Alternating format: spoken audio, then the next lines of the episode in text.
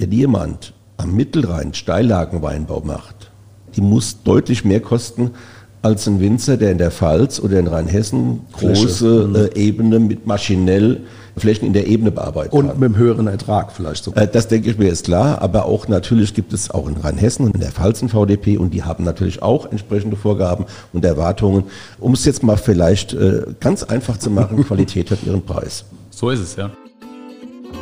Hier ist wieder Weinmal eins, der Weinpodcast der VRM.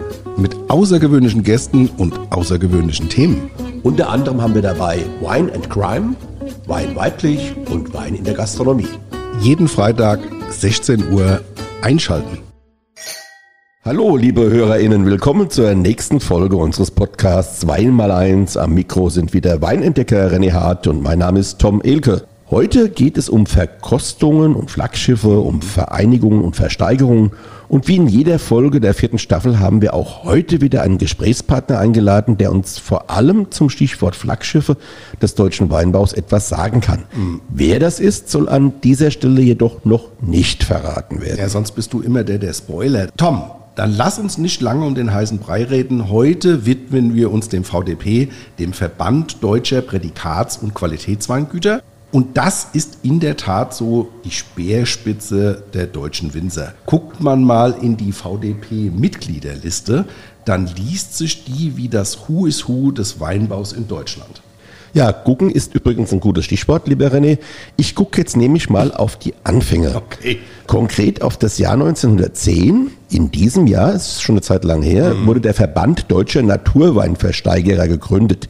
Der wiederum ist die Vorgängervereinigung des VDP. Richtig. Seinerzeit schlossen sich die vier Regionalverbände Vereinigung Rheingauer Weingutsbesitzer, die Vereinigung Rheinhessischer Naturweinversteigerer, der Verein der Naturweinversteigerer der Rheinpfalz und der Trierer Verein von Weingutsbesitzern der Mosel, Saar und Rufer zusammen.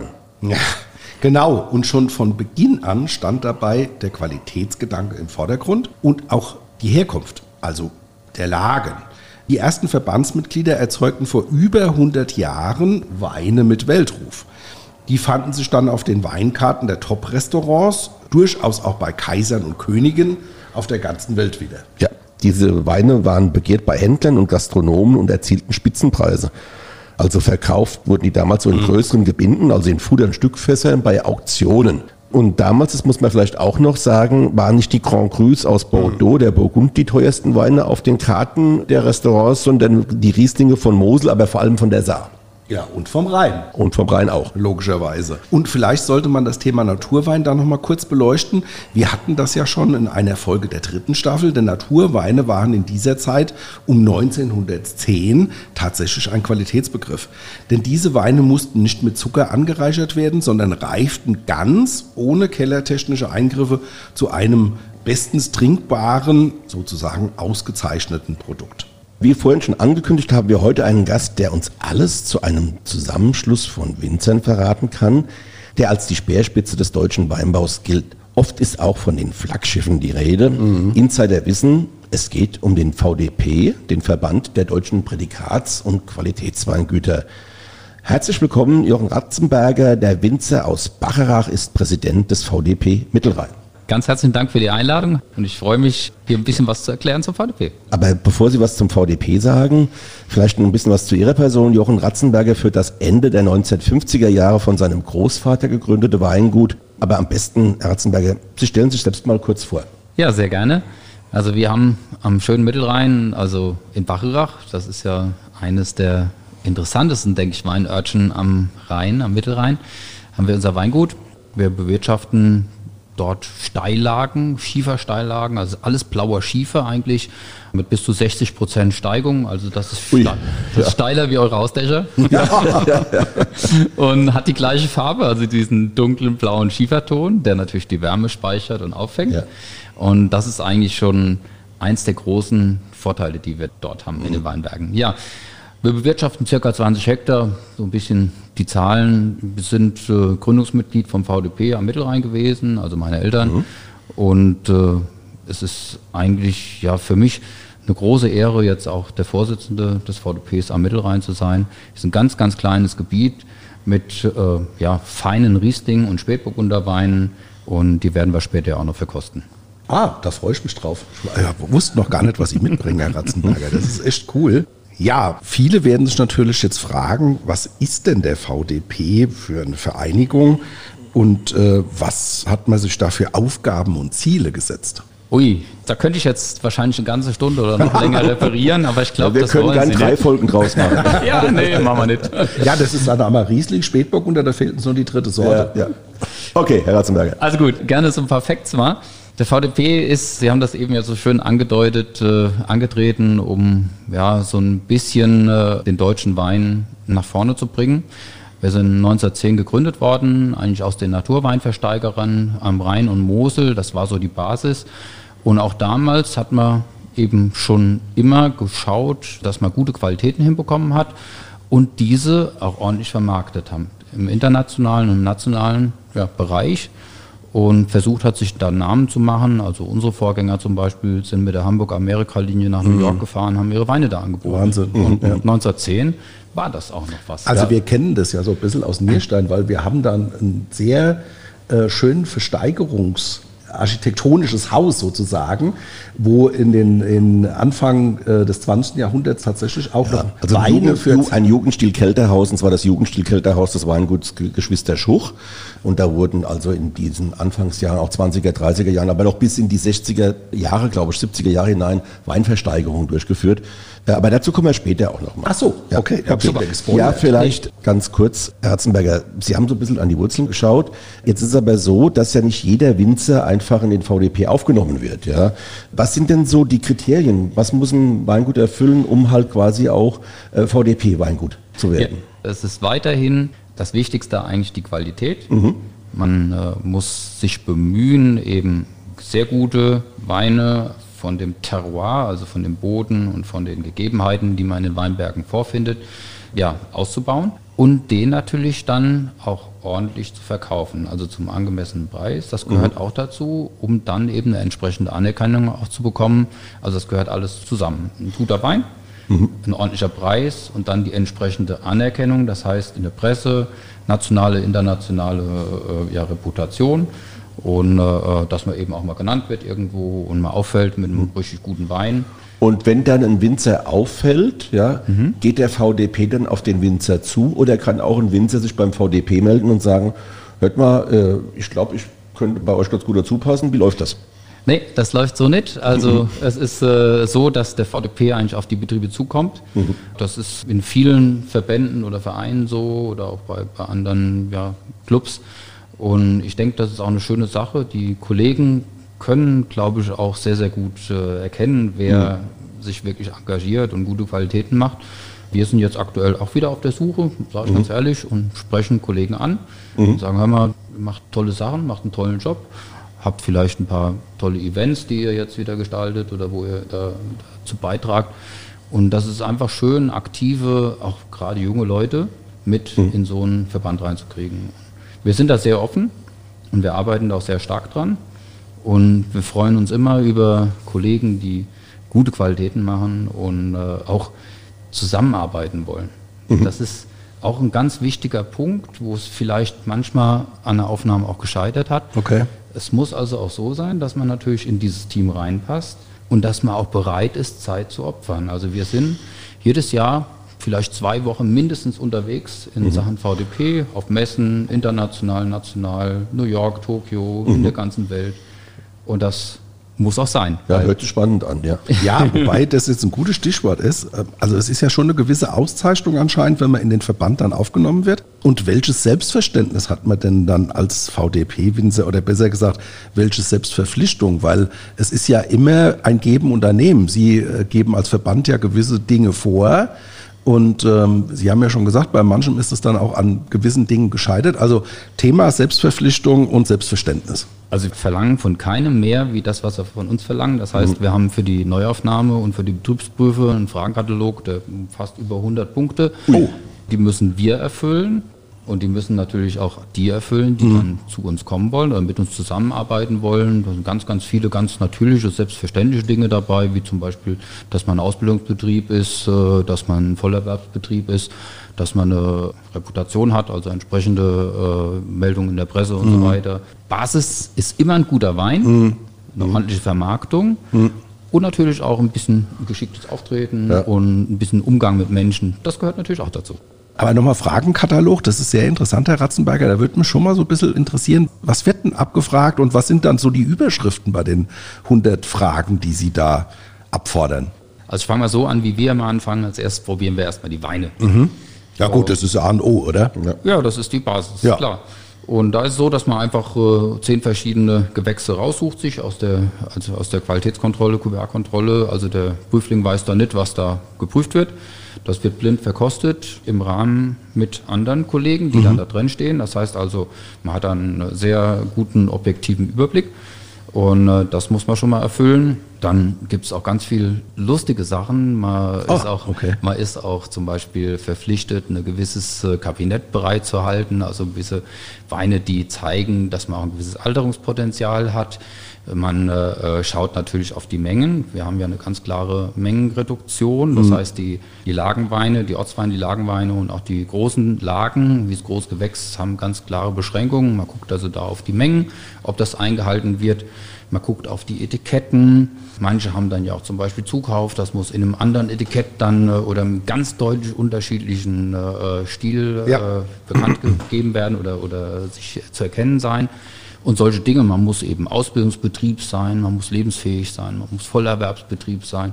Also da gibt es wirklich also 100 Fragen. Und, und, guckt ihr auch so Skills, weil das wird ja auch wahrscheinlich bei euch immer mehr. Ihr habt ja jetzt äh, auch an der Bundesspitze gab es ja eine Veränderung mit einer sehr jungen Frau. Guckt ihr dann auch so Skills wie so soziale äh, Medien und sowas, wie, wie da der Auftritt ist und, und wie man sich da präsentiert und so? Das geht ja heute sogar bis TikTok, was ja eigentlich eine, eine Nummer war für sehr junge Nutzer der sozialen Medien, aber ich sehe immer mehr Winzer auch auf TikTok dann agieren. Ist das etwas, was ihr auch abfragt so? Selbstverständlich. Also werden alle Werbekanäle abgefragt. Okay. Und ja, mit der Theresa haben wir jetzt eine, eine neue äh, ja, Chef Chefin in Anführungszeichen, mhm. die äh, auch sehr jung, sehr modern ist und gerade diese sozialen Medien äh, sehr, sehr gut beherrscht. Und ja, wir sind da auch viel unterwegs. Also man kann sich ja gerne mal unsere Website angucken, die vom VDP als solches und die mhm. Vernetzung in die mhm. Gebiete rein. Wir haben dann auch wunderschöne Dinge, also Übergänge zu den Lagenkarten, wo man sich dann ganz genau, wenn man nächste Woche in Barre spazieren geht, kann man sich mal die genauen Lagenklassifikationen und die Lagenkarten angucken. Also ein umfassendes Werk. Ich glaube, also in Deutschland kriegt man nirgendwo anders so gute Informationen aus dem Internet raus. Super, und noch mit Ausgehtipps, hast du gemerkt? Ja, ja. ja Nein, super. also ich war ja auf der Homepage des VDP ja. mehrfach gewesen und ich muss ehrlich sagen, man kann sich gut durchnavigieren, was ja auch wichtig ist. Man findet das, was man sucht mhm. und es steckt jede Menge Info wirklich drin und das kann ich nur bestätigen. Äh, vielleicht jetzt gerade zum zuletzt Gesagten kann man festhalten, der VDP hat Kriterien, und die sind auch relativ eng gefasst, die ja so ein Winzer erfüllen muss. Äh, und ich will mal so zwei rausgreifen. Das Thema Preisgestaltung. Das heißt, der billige Jakob, der ist da nicht gefragt. Für gute Qualität muss auch gut bezahlt werden. Gibt es so Richtpreise für die verschiedenen Qualitätsstufen?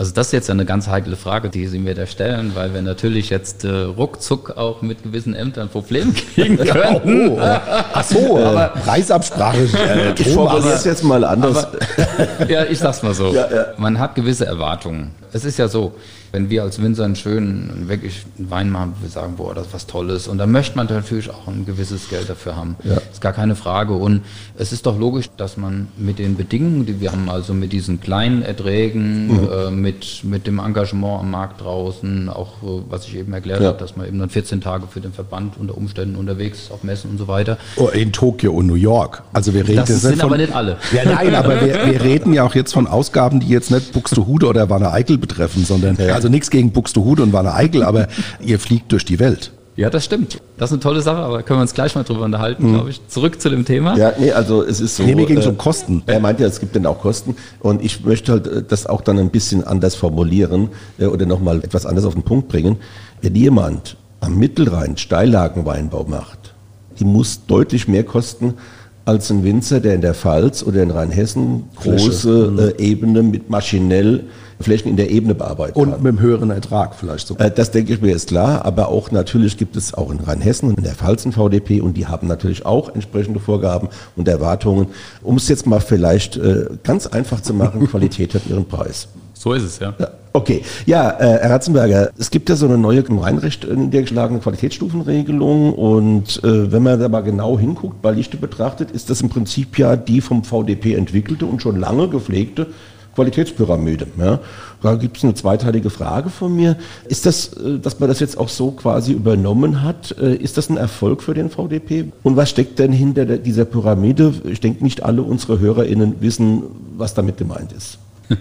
Das ist natürlich das ist eine wirklich ausgefuchste Frage, aber okay. Die, äh, Das ist immer halt. Es ist so. Wir arbeiten ja im Prinzip, wenn man so möchte, seit 1999 an dieser Qualitätspyramide. Also wir haben angefangen 99, 2000 die Lagen zu klassifizieren, wie zum Beispiel in Frankreich, dass man gesagt hat, das ist eine, eine wirklich ganz besondere Lage, das ist dann eine große Lage. Dann hat man Lagen, die eher in, in Ortswein reingehen, also die dann, sagen wir, eine schöne Ausprägung haben, aber eben nicht so speziell sind. Und das hat dann die Pyramide aufgebaut. An diesem System haben wir jetzt 22 Jahre gearbeitet, wenn man so will. Und wir sind damit gut klargekommen. Mhm. Können Sie den HörerInnen vielleicht nochmal erklären, wie die Pyramide aufgebaut ist? Ja, gerne. Also es ist so, unten an der Pyramide, das sind die Gutsweine. Das ist äh, breit aufgebaut, die sind vom Preis her etwas günstiger, ist auch eine größere Menge und äh, die auf dem Markt ist und ja, und dann kommt als nächste Stufe, da wird es dann schon ein bisschen schmäler, da kommen dann die Ortsweine, die ein bisschen spezieller sind, die ein bisschen feiner, ein bisschen graziler sind, ein bisschen ausdrucksstärker. Dann kommen wir zu den zu der dritten Stufe, das sind die Lagenweine. Ja, das sind dann Weine, die geprägt sind eben durch eine Einzellage, die eben schon was Besonderes ist, wie bei uns zum Beispiel einen besonderen Schieferton oder eine schöne Mineralik mitbringt. Und ganz oben die Spitze, das ist eben nur noch ganz, ganz wenig, aber eben dann preislich auch entsprechend. Das ist die große Lage oder das Großgewächs. Das sind dann Spätlesen, Auslesen, die sehr konzentriert sind, sehr komplex sind oder trockene Weine als Großgewächs, die einfach unwahrscheinlich komplex sind. Da stecken wir immens viel Arbeit rein. Also das ist so, dass wir da im Jahr über vielleicht fünfmal so viele Arbeitsstunden reinstecken wie in einem Ortswein, weil wir die selektieren und eine grüne Lese machen und zweimal entblättern und, und. Also wirklich, da wird alles für gemacht, um da was Tolles zu bekommen. Das ist die absolute Spitze.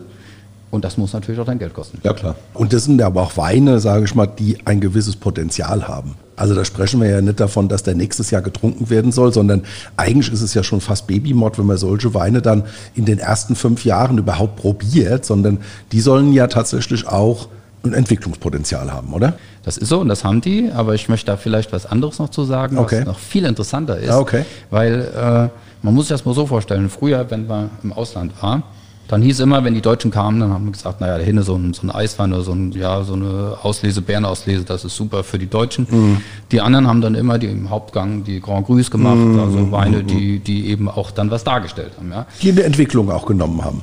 Genau. Und jetzt mittlerweile ist es so, dass wir, wenn wir irgendwo in der Welt unterwegs sind, dass die großen Gewächse zum Beispiel etabliert sind. Das heißt, zum guten Essen gibt es dann deutsches Großgewächs. Und da sind wir unwahrscheinlich stolz drauf, dass wir das geschafft haben, also den normalen Wein, sage ich mal, zurück auf die nationale, internationale Bühne zu bekommen und eine hohe Anerkennung dazu bekommen. Also es ist wirklich so, wenn ich in New York unterwegs bin, in den besten Restaurants, da wird man sich ja normal gar nicht trauen, reinzugehen. Eins, zwei Sterne, da kommt der Sommelier und sagt, Herr Ratzenberger, schön, dass Sie da sind. und, äh, und äh, man wird empfangen und wird natürlich eingeladen, dort eine Kleinigkeit zu essen und ein leckeres Weinchen, ein anderes zu trinken. Und wir stellen unsere Produkte vor. Also man ist da wirklich anerkannt und angesehen. Und das ist etwas, was wir zumindest mal in diesen letzten 22 Jahren sehr, sehr gut hinbekommen haben, glaube ich. Sehr gut. Ja, absolut. Also ein wichtiger Pfeiler ist, wie beispielsweise ja auch in Frankreich der Fall ist, die Herkunft des Weins, also beziehungsweise die Lage. Das haben Sie ja jetzt schon gesagt. Warum ist das so wichtig für den VDP, genau das Augenmerk darauf zu richten und auch auf die neue Gesetzgebung? Das ist ja dann auch bei dem Klöckner-Gesetz, sage ich jetzt mal, so gewesen. Herkunft bestimmt äh, die Qualität. Also das Problem war ja, dass das 71er Weingesetz einfach irgendwann nicht mehr funktioniert hat. Ja, ist uralt. Ja, nee, das hat ja mit Alter nichts zu tun, aber man kann eben äh, auch große Mengen mit hohen Mostgewichten produzieren und könnte dann auslesen oder spätlesen ja machen. Das war ja so im Supermarkt, die haben dafür 2,49 da gestanden und ein Ausländer, wenn der sich das angeguckt hat, das deutsche Weinqualitätssystem hat sich an den Kopf gefasst und hat das kann nicht sein. Ja, das war auf Zucker und, und, und Mostgewicht aufgebaut Ganz genau. und, äh, und das, Das ist ja mit Qualitätsaussage. Ganz das genau. Und mit heute- alt, dass wir diese Also veraltet, ja. veraltet, Genau. Entschuldigung. Und heute legen wir eben Wert auf komplexe Weine, auf äh, die Herkünfte, also dass man auch sieht, wo die herkommen, dass man es schmeckt, man erlebt, wo die herkommen. Und das fängt schon bei den Ortsweinen an, auch bei den Gutsweinen, aber bei den Ortsweinen ist eigentlich so, dass das die erste Stufe ist, wo man so richtig schön erkennen kann, auf was für ein Boden ist die gewachsen und was ist das für ein Terroir, wie ist da die Wasserversorgung, die Sonneneinstrahlung und, und, und. Und das ist einfach so, dann nach oben hin, je enger die Herkunft, desto Aussagekräftiger. aussagekräftiger Und individueller auch dann, Bezeichnung ja. dann, Ja. desto aussagekräftiger sind dann auch die Weine. und das ist in dieser Pyramide eigentlich sehr, sehr schön darzustellen. Es gibt natürlich da viele, die sagen, das könnte man noch besser anders machen, aber wir haben uns dieses System einfach jetzt 22 Jahre aufgebaut und man hat eben auch von der Gesetzgebung her gesehen, dass das anerkannt wurde. Man hat ja durchaus so ein bisschen kontroverse. Äh, Ich wollte gerade sagen, da wollte ich gerade nochmal reingrätschen, bevor der Tom seine nächste Frage stellt. Also wir hatten es äh, schon mal in einer Folge, aber wenn wir jetzt jemanden vom VDP da haben, ist es nochmal, die neue Gesetzgebung ähm, zielt ja auch so ein bisschen drauf ab, Herkunft, Qualität und, und, und. Jetzt gab es ja, aber in der Presse auch ein bisschen Kritik oder Besorgnisse, gerade an der Mosel und in Baden-Württemberg, Thema Großlagen, die in dem neuen Gesetz sich ja nicht mehr finden. Ähm, wie geht man denn damit um? Weil es ist ja ein Unterschied zwischen äh, Großlagen und Großlagen. Die können riesig sein, wo man sagt, das ist sinnvoll, dass man das Thema aufgibt. Aber es gibt ja auch eingespielte Großlagen. Gerade bei den Moselwinzern kam ja so ein bisschen die Befürchtung auf, dass dann etablierte Lagen am Markt dann nicht mehr existent sind. Man muss ganz klar mal da auch vielleicht mal Tacheles reden. Ich meine, Ehrlichkeit dem Kunden gegenüber ist es ja nicht gewesen, eine Großlage zum Beispiel auszubauen oder, oder auf die Flasche drauf zu schreiben, die dann 100 Kilometer auf der 61 links und rechts alle Weine erfasst haben. Also das ist ja keinem mehr dann zu erklären, dass das jetzt eine Weinlage sein soll. Und da will das Gesetz also ein bisschen ehrlicher werden und tut dann Bereich zum Beispiel davor, diese Lage davor setzen. Das ist dann auch für einen Laien eigentlich erkennbar, wenn da steht Bereich Liebfrauenmilch oder so, dann ist das einfach klar, dass es eben keine Einzellage mehr ist. Wir haben mit der neuen Gesetzgebung vor, dass es eben alles einfacher wird, nach einer Lernphase natürlich. Jeder sagt heute, das ist überhaupt total schwierig und so weiter. Aber eigentlich ist es schon einfacher, je enger die Herkunft ist, desto spezieller ist die Auszeichnung, auch die auf dem Etikett draufsteht. Also das heißt, erst ist ein Gutswein, dann kommt ein Ortswein, da steht dann der Ort drauf. Also dann ist das schon ein bisschen besser. Wenn dann eine Lage draufsteht, dann ist es ein Lagenwein. Und wenn die große Lage draufsteht, dann ist es eben noch ein bisschen besser. Und das ist so diese Pyramidenstruktur, die sich halt jetzt über 20 Jahre eingeführt hat bei uns und die einfach auch eine wirklich ehrliche Sache ist. Und ich glaube auch im Ausland ist es so, ich meine, viele kennen zum Beispiel die Frauenmilch und wissen, was das ist, aber es macht doch keinen Sinn, so ein Wein, der vielleicht für 1,99 oder was verkauft wird, natürlich hat er auch seine Berechtigung, aber der muss doch nicht eine Auszeichnung haben wie ein ganz hochqualitativer Wein, der in Deutschland unter einem Lagennamen verkauft wird. ja. Also ich finde, da kann schon eine gewisse Unterschiedlichkeit in der Bezeichnung sein. Und das ist halt jetzt so, dass man damit, gerade mit den Genossenschaften und mit den großen Vermarktern im Diskutieren ist darüber. Und ich glaube aber, man hat auch da Einsehen mittlerweile, dass das so eben nicht so weitergeht. Es ist ja auch so, wie gesagt, bei so Preisen, da ist irgendwo im Ausland wird man über solche Weine überhaupt kein Wort verlieren. Da wird eigentlich nur über Spitzenweine gesprochen oder über Top-Produkte. Und die Top-Produkte ziehen dann auch alles, was hinten dran ist, nach. Das ist eigentlich das System, was wir verfolgen. Also man versucht, allerbeste Qualitäten zu machen. Die will vielleicht nicht jeder trinken und kann sich nicht jeder leisten, aber man kennt die und man hat dann so diesen Drang, in diese Richtung zu gehen. Das ist auch so ein bisschen die Pyramide, dass man sieht, da oben hat man was, was einem so vorschwebt und die Stufen unten drunter, mit denen kann man auch ganz gut leben. Wir haben ähm, vorhin schon mal ein bisschen in die Geschichte vom VDP geblickt und das fing ja an, der Verband der Naturweinversteiger. Damals spielten Versteigungen eine große Rolle. Die gibt's aber auch heute noch. Ja? Und der VDP hat das auch heute noch auf seinem Tableau. Was ist die Bedeutung von solchen Versteigerungen und welche Rolle spielen die? Also früher war das schon sehr, sehr wichtig. Da war es wirklich so, dass die Einkäufer kamen und dann auch fassweise teilweise die Sachen gekauft haben. Äh, meistens zwar in der Flasche, aber wurden durchaus auch bei uns bei den Versteigerungen eben ganze Fässer versteigert. Und das kommt aus der Historie. Also wir haben in unseren alten Hausbüchern bis zurück 1720 die ganzen äh, Aufzeichnungen, was dann wann und wie in welcher Qualität versteigert wurde. Das heißt, das war eine Art der Vermarktung, die früher üblich war. Mhm. Und die war auch dazu da, eben ordentliche Preise zu bekommen und an gute Kunden ranzukommen. Ja. Sprich, also wenn bei uns eine Versteigerung war, da kamen die Leute aus Köln, aus, äh, aus den großen Weinhandelsmetropolen äh, und haben die Weine mhm. dann dort eingekauft. Und wie ist das heute? Ja, heute ist das eigentlich eher eine Imagegeschichte. Also mhm. es werden natürlich immer noch gewisse Mengen umgesetzt und das sind auch tolle Weine, die speziell für diese Versteigerung mhm. eben ausgebaut werden. Die kriegt man auch nur auf der Versteigerung. Das sind wirkliche Spezialitäten. Ja. Man könnte auch sagen Creme de la Creme, ja. wenn man so und möchte. Und auch Raritäten, weil es werden ja dann immer fantastische Preise erzielt, teilweise Flaschenpreise in, in einem exorbitanten Bereich. Ja. Mhm. Na gut, wenn man zum Beispiel 1911 oder 1921 versteigert, wir haben das mal durchgerechnet, das ist dann, und wenn die Flasche dann, weiß ich, 5, 6, 8.000 Euro kostet.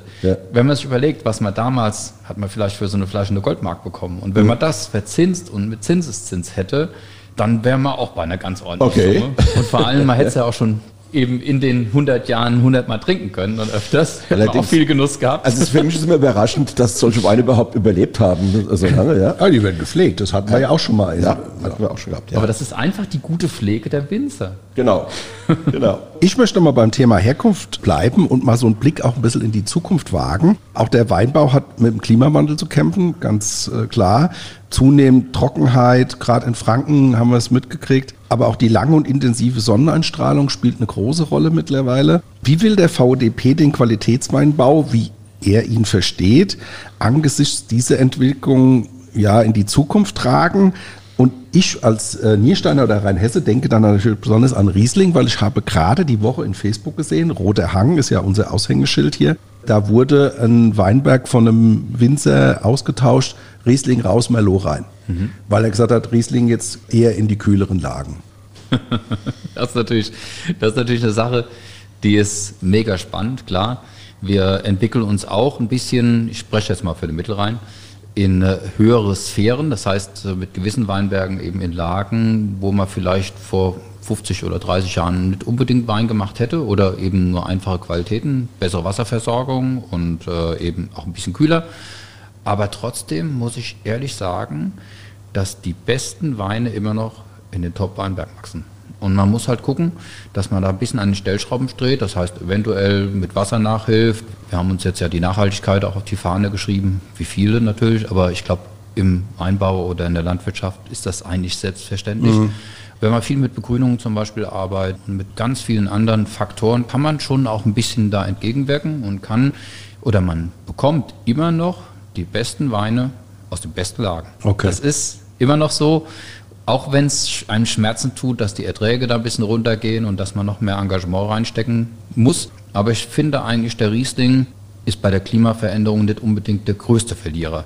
Wenn ich da an so einen, an so einen äh, Grauburgunder im Badischen zum Beispiel denke, mm, oder solche ja. Dinge, Alkohol, die dann ja, bei 15, 5, ja, 16 ja, enden, wenn sie, wenn sie bei der physiologischen Reife gelesen werden, mm. dann finde ich schwierig. Und mm. die haben auch eben nicht diese Säure. Der Riesling war ja früher so, vor 30 Jahren, dass am Mittelrhein schon durchaus mal auch umstrittene Jahrgänge gab, wo mhm. die Säure dann so ein bisschen knackiger war mhm. und der eine oder andere In das zweistelligen Bereich gegangen ist. Massiv. und der eine oder andere das eben nicht vertragen hat. Mhm. Ja, ja. Die Zeiten sind vorbei. Ja. Mhm. Wir sind einfach, wir haben 20 Prozent mehr Reife, kann man sagen, wir mhm. haben 20 Prozent mehr Wärmesumme.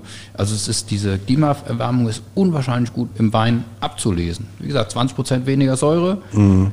mehr Zucker und höhere Reife. Also das ist eigentlich für manche Jahrgänge ganz gut gewesen, aber im Schnitt ist natürlich eine Entwicklung, die bedenklich ist. Mhm. Aber wir kriegen das hin mit Riesling. Ah, okay, das ist schon mal eine hoffnungsfrohe Botschaft. Kommen wir mal wieder von der Zukunft zurück in die Gegenwart. Ich möchte noch mal ganz kurz wirklich fokussiert auf das Kürzel VDP äh, mhm. eingehen. Welche Signale gehen denn von diesem Kürzel VDP an den Verbraucher raus? Also was bekommt man, wenn man eine Flasche mit dem Adler oben am Hals kauft? Also wir haben ja viele Umfragen gemacht und äh, sehen es sehr massiv im Ausland, weil wir da sehr in der Multiplikatorenwerbung drin stecken. Das mhm. heißt, wir bilden da Sommeliers aus und Weinfachleute. Das ist vielleicht noch einfacher darzustellen. Also wenn man im Ausland über deutschen Wein spricht, über guten deutschen Wein, dann ist eigentlich allen klar, dass es VDP-Wein ist. Mhm. Und das ist etwas, was eine wundervolle Entwicklung ist, die aber auch viel Arbeit gekostet hat. Ich meine, wir haben viele Leute beim VDP beschäftigt, über Jahrzehnte jetzt mittlerweile, die immer daran arbeiten, diesen Namen eben nach vorne zu bringen. Und eben auch bei den Umfragen in Deutschland ist es so, dass die Leute, die sich ein bisschen mit Wein auskennen, einfach sehen, wenn da ein Adler drauf ist, VDP-Adler, ist das eine ordentliche Qualität. Das muss jetzt nicht unbedingt die absolute Spitze sein, aber man kann sich sicher sein, dass da ein guter Wein drin steckt, dass der schmeckt, dass der dem entspricht, was da draufsteht. Und das ist ja schon mal gut. Allerdings, das hat so ein bisschen was Made in Germany. Das kennen wir ja seit Jahrzehnten auch von unserer Autoindustrie. Auch da wird ja im Ausland geguckt, wenn eine besondere Marke drauf ist, weiß man, man kriegt Qualität. Nichts anderes macht der ja auch so ein bisschen. Wir so. bemühen uns drum, ja. Ja, aber abschließend nochmal so ein bisschen was zu Ihrem Verband, also Mittelrhein. Es ist ja ein kleines, aber feines Anbaugebiet. Entsprechend äh, ist die Zahl der VDP-Güter mit vier gering, sage ich jetzt mal. Was ist denn so die äh, oder was sind die charakteristischen Merkmale Ihres Verbandes, aber auch des Weinbaus am Mittelrhein so? Gute Frage. Also, es ist ja so, wir leben natürlich vom Riesling. Das ist gar keine Frage bei uns am Mittelrhein. Und äh, die Weingüter, die bei uns äh, zu Hause sind, die können eben sehr ordentlich Riesling ausbauen, denke ich. Auch noch ein Spätburgunder. Das sind die zwei Sorten, die wir als Hauptrebsorten haben. Und das ist das Besondere bei uns. Ja, dass wir nur noch vier Mitglieder sind, das schmerzt uns ein bisschen, aber da ist auch natürlich äh, Licht am Ende des Tunnels zu sehen. Es gibt da schon gewisse äh, Bestrebungen, da auch wieder ein bisschen größer zu werden. Wir haben mit acht angefangen, dann ist das ein bisschen geschrumpft. Äh, wir haben jetzt aber durchaus auch, äh, ja, wie gesagt, sehr, sehr vielversprechende Kollegen, die auch Spaß dran hätten. Aber wenn so ein Verband so klein ist, ist natürlich auch sind sehr enge Wege zwischen mhm. den Weingütern und man hat einen sehr schönen Austausch. Und wir haben letzte Woche zusammengesessen, unsere Jungweine zusammen probiert und dann haben wir auch immer wieder Weine von Kollegen dabei, die, also Aspiranten, die ja vielleicht in der nächsten Zeit mal aufgenommen werden, die verdeckt da drin stehen. Und ja, es macht Spaß, in so einem Verband zu arbeiten. Und äh, wenn auch alle an einem Strick ziehen, ist es einfach eine tolle Sache. Ja, also wenn man so ein kleiner Verband ist, dann denke ich mir, ist das Wir-Gefühl auch besonders ausgeprägt. Und ich möchte ganz gern mal äh, am Mittelrhein auch noch bleiben mit der abschließenden Frage. Äh, die Bedingungen des Weinbaus am Mittelrhein, die sind ja schon sehr herausfordernd. Ja?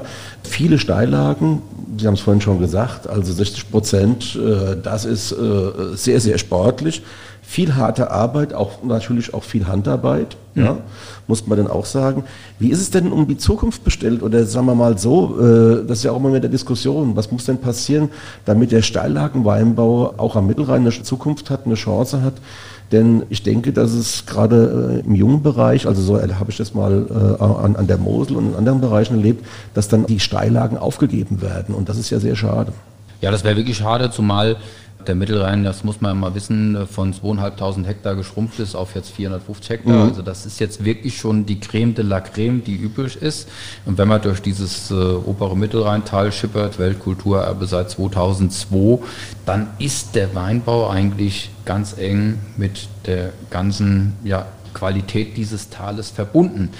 Und deshalb ist es wirklich sehr wichtig, dass der auch bleibt. Und ich denke, es gibt heute aber eine unwahrscheinlich großes Interesse von jungen Leuten, mhm. von unseren Kindern. Also der, bei, bei Müllers zum Beispiel haben gerade die junge Generation übernommen und äh, Lanius und wir stehen auch so am Anfang. Also die, die Kinder haben Interesse oder sind schon am Studieren mhm. oder in der Ausbildung. Also das geht weiter.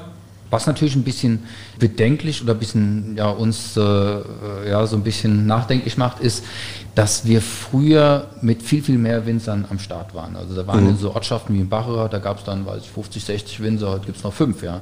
ja. Aber das ist die Entwicklung, die überall in der Landschaft Das ist also, das, die haben wir auch bei uns in Nierstein, ja. da gab es ganz viele Nebenerwerbswinzer und so weiter, gibt es heute gar nicht mehr. Es hat mhm. sich jetzt sehr konzentriert. Weniger Betriebe mit größerer Fläche. Ja. Das also Feierabendwinzer gibt es ja auch nicht mehr, die dann an die Winzergenossenschaft geliefert ja. haben. Das erlebt man in Baden-Württemberg teilweise noch. Ja. Und da gibt es auch tatsächlich Winzergenossenschaften, wo ich sehr gerne hinfahre, weil ich sage, da gibt es eine klare, stringente Linie, wo der Kellermeister schon sagt, hier Leute, so und so will ich das haben. Aber es, es geht natürlich verloren, klar. Ja, aber es ist halt so, dass früher eben auch viele unterwegs waren und dann die Landschaft ein bisschen gepflegt haben. Genau. Das bleibt jetzt auf, an Einzelnen so ein mhm. bisschen mehr hängen. Das ist so ein bisschen was, was uns so ein bisschen traurig stimmt. Ja, aber es ist vielleicht auch ein Zeichen dafür, was passiert, wenn es mal keinen Weinbau oder auch keine Landwirtschaft mehr gibt, was mit der Landschaft dann passiert. Ja.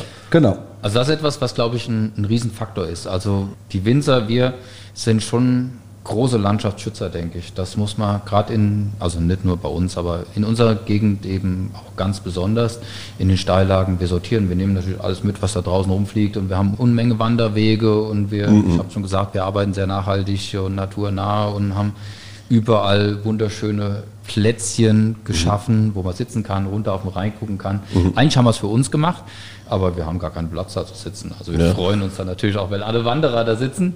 Und, und die Touristen nehmen es gerne an. Ja, okay. Und das ist wirklich so schön geworden. Das ist einfach eine Freude, in so einer Region zu Hause sein zu dürfen. Das ist ja mal ein tolles Schlusswort jetzt. Aber wir haben jetzt noch eine kleine Herausforderung für den Jochen Ratzenberger, nämlich unsere Schnellantwortrunde. Und genau. die beginnt mit der Lieblingsrebsorte. Ja, wie soll es anders sein? Riesling, der das ist war jetzt sehr überraschend. Konnte ja gar nicht anders sein. Jetzt wird spannend, Lieblingsweinort.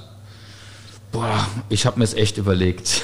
Was ich, aber es ist wirklich Bacharach. Mhm. Es ist, also Bacharach und dieses Stegertal, das ist sowas ausgefallen. Ich bin da auch sehr so gerne und stehe da oben oft an, äh, an der Kirche und wenn man dann runterguckt, hervorragend. Ist da, das ist auch dieser Posthof, oder? Da gibt es doch Kaffee ja. und Kuchen immer ja, der noch. Ist leider sowas. im Moment zu, aber das oh. ist wunderschön. Also ich war, war da früher auch sehr oft Familienausflug. Man kann da, also tolle Weinwerbung, tolle Werbung für Bararach, Herr Ratzenberger. Äh, äh, eins fehlt noch. Ja, die letzte Frage, die Lieblingsspeisen. Oh, also, ich würde sagen, wir haben die Tage so ein wunderschönes äh, gegrilltes Hirschrückensteak gehabt. Uh. Das ist was Grandioses. Das also dazu der Spätburgunder. Ja, dazu der Spätburgunder aus dem Mittelrhein hervorragend. Ja. Oder ein Großgewächs. Ja, ja wir unbedingt. Dann gereiftes Großgewächs zu. Das ist super.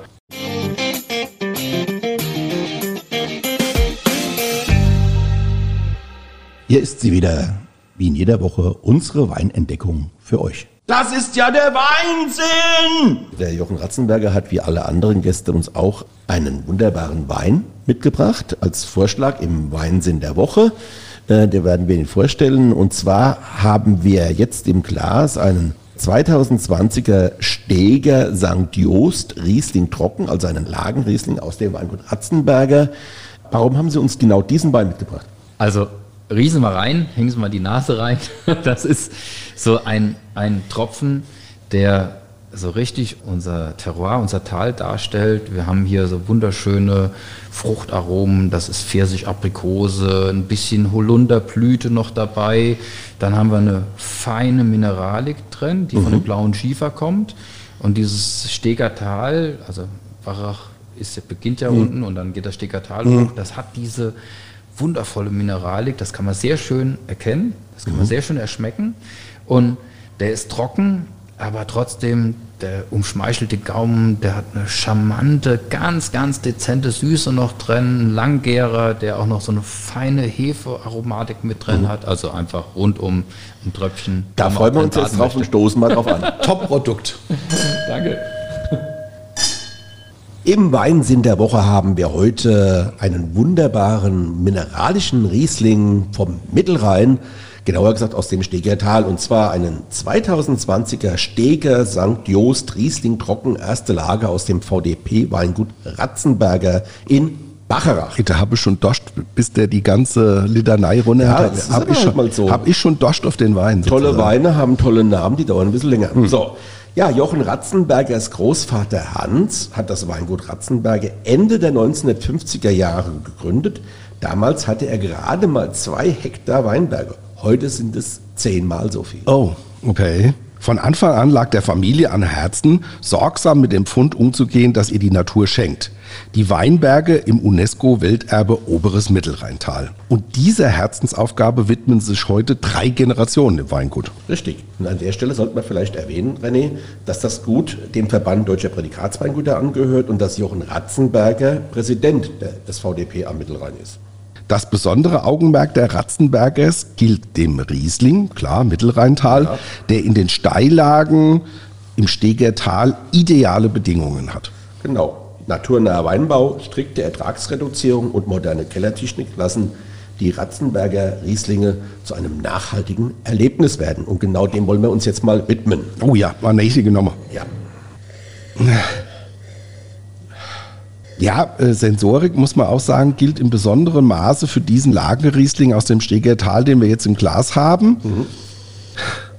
So, was hast du? Also ich muss sagen, äh, das einerseits sind das so florale Noten, mhm. aber auch so karamellige ja. Bei der Verkostung haben wir gesagt, Toffee. Ja. Toffee ist da auch dabei. Tatsächlich. Ja, finde ich auch. Wie so ein sahniger Plub. Ja. Aber du hast auch diese Mineralität, mhm. die ja schon aus dem Glas mit raussteigt, ja, was ja. einiges auch noch. Ja, ne? mal, mal getrunken. Mhm. Ja, also beim ersten Schluck muss man sagen, nimmt man so eine wunderbare Harmonie von Süße und Säure wahr. Ja, mhm. Alles mhm. wunderbar rund, mhm. äh, wobei die Säure auch da sehr gut eingebunden ist. Ja, das ist ja oft 7 Gramm. Ja, das ist ja das oft ist die durchaus typisch. Das ist ja oft die Kunst, das so hinzukriegen, dass das dieses ausbalancierte harmonische hat, so ein angenehmes Mundgefühl dann auch macht. Liegt aber auch, glaube ich, so ein bisschen an dem äh, an den 9 Gramm Restzucker. Knapp 9 Gramm. Ja, ja, und bei den Fruchtaromen ist, finde ich, typisch Riesling Pfirsich schmeckbar, ja. aber so ein bisschen was Exotisches. Und da ist unsere Sternfrucht eingefallen. Bei der Verkostung, ja, mhm. absolut. Mhm. Und das war auch so, ja. Und da muss man sagen. Also äh, recht fresh? Ja, absolut frisch. Mhm. Ganz, ganz frischer Riesling. Und was man natürlich auch äh, deutlich wahrnimmt, ist die feine Mineralik und Salzigkeit und auch am Gaumen äh, dann dazu noch so ein wunderbarer Schmelz. Mhm. Also ich finde es auch cool, weil dieser, das ist ja durchaus eleganter Riesling, ja. würde ich jetzt mal sagen. Der ist so absolut typisch für den Mittelrhein und symbolisiert alles, was man da erwarten darf. Ja. Der ist auf dem Punkt. Genau, und das auf einem richtig tollen Niveau. Mhm. Ja. Meine Standardfrage an dieser Stelle, René, was essen wir dazu? Beantworte ich heute nicht, das machst du heute mal. Also ich würde dazu, äh, wie bei, bei vielen anderen Rieslingen, die wir auch schon genossen haben, sagen, dass was Fischiges ganz gut dazu passt. Ob jetzt als Terrine oder ob jetzt äh, gebraten auf der Haut, ich denke, dazu wäre der Riesling ein guter Begleiter. Vielleicht auch mal als Salat. Also es gibt ja tolle Fischsalate. Nein, der Riesling natürlich nicht als Salat. Du Salatkopf. Ach Nein, so. tatsächlich als Salat mal angemacht im Sommer passt es wirklich sehr gut, auch gerade wegen ähm, dem Restzucker. Also okay. da kann man schön was machen. Spargelfisch, sowas, diese Kombi als Salat. du würdest jetzt bei den 8,7 Gramm Restzucker, würdest du jetzt nicht sagen, dass, dass man so in die asiatische Richtung gehen könnte? Doch, klar. Könnte man, ja, könnte man auch. Also äh, gerade so asiatische Aromen mhm. und vielleicht so ein bisschen Ceviche-Style. Also du weißt, so kalt durch Säure gegarten Fische. Mhm. Da muss man nur aufpassen, dass halt nicht die Säure zu matsch, weil mhm. Säure plus Säure haben wir ja schon mal gesagt. Ja. Also bei den Asiaten ist ja immer Säure plus Süße. Die haben ja immer diese Kontraste. Also die haben wenn da viel Säure ist, ist auch immer viel Süße. Äh, deswegen, da sollte man ein bisschen drauf achten. Aber das könnte ich mir auch sehr gut vorstellen. Toll für den Sommer. Ja, prima. Kurz nochmal die Daten. 8,7 Gramm Zucker, Restzucker je Liter, 7 Gramm Säure, 12,5 Volumenprozent Alkohol. Der Preis dieses wunderbaren Rieslings 13,20 Euro.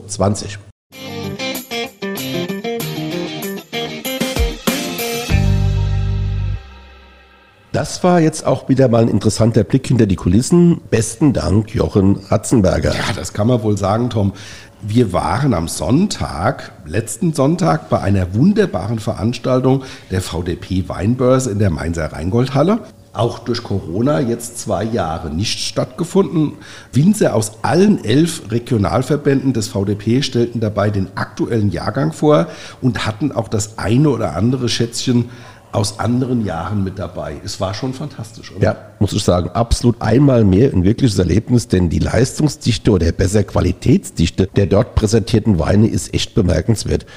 Natürlich konnten wir an dem Nachmittag in den paar Stunden nur einen Bruchteil dessen verkosten, was da im großen Salon im Foyer angeboten wurde. Mhm. Aber à la Bonheur. Ja, für unsere Hörerinnen und Hörer hat es natürlich nur einen Haken, denn es darf nur Fachpublikum rein, also Händler, Gastronomie, Weinwirtschaft und Journalisten. Das ist richtig. René und ich haben die Börse nicht nur zum Weinverkosten genutzt, sondern man kann da auch prima netzwerken. Und das muss man sagen, es begegnen einem jede Menge bekannte Gesichter.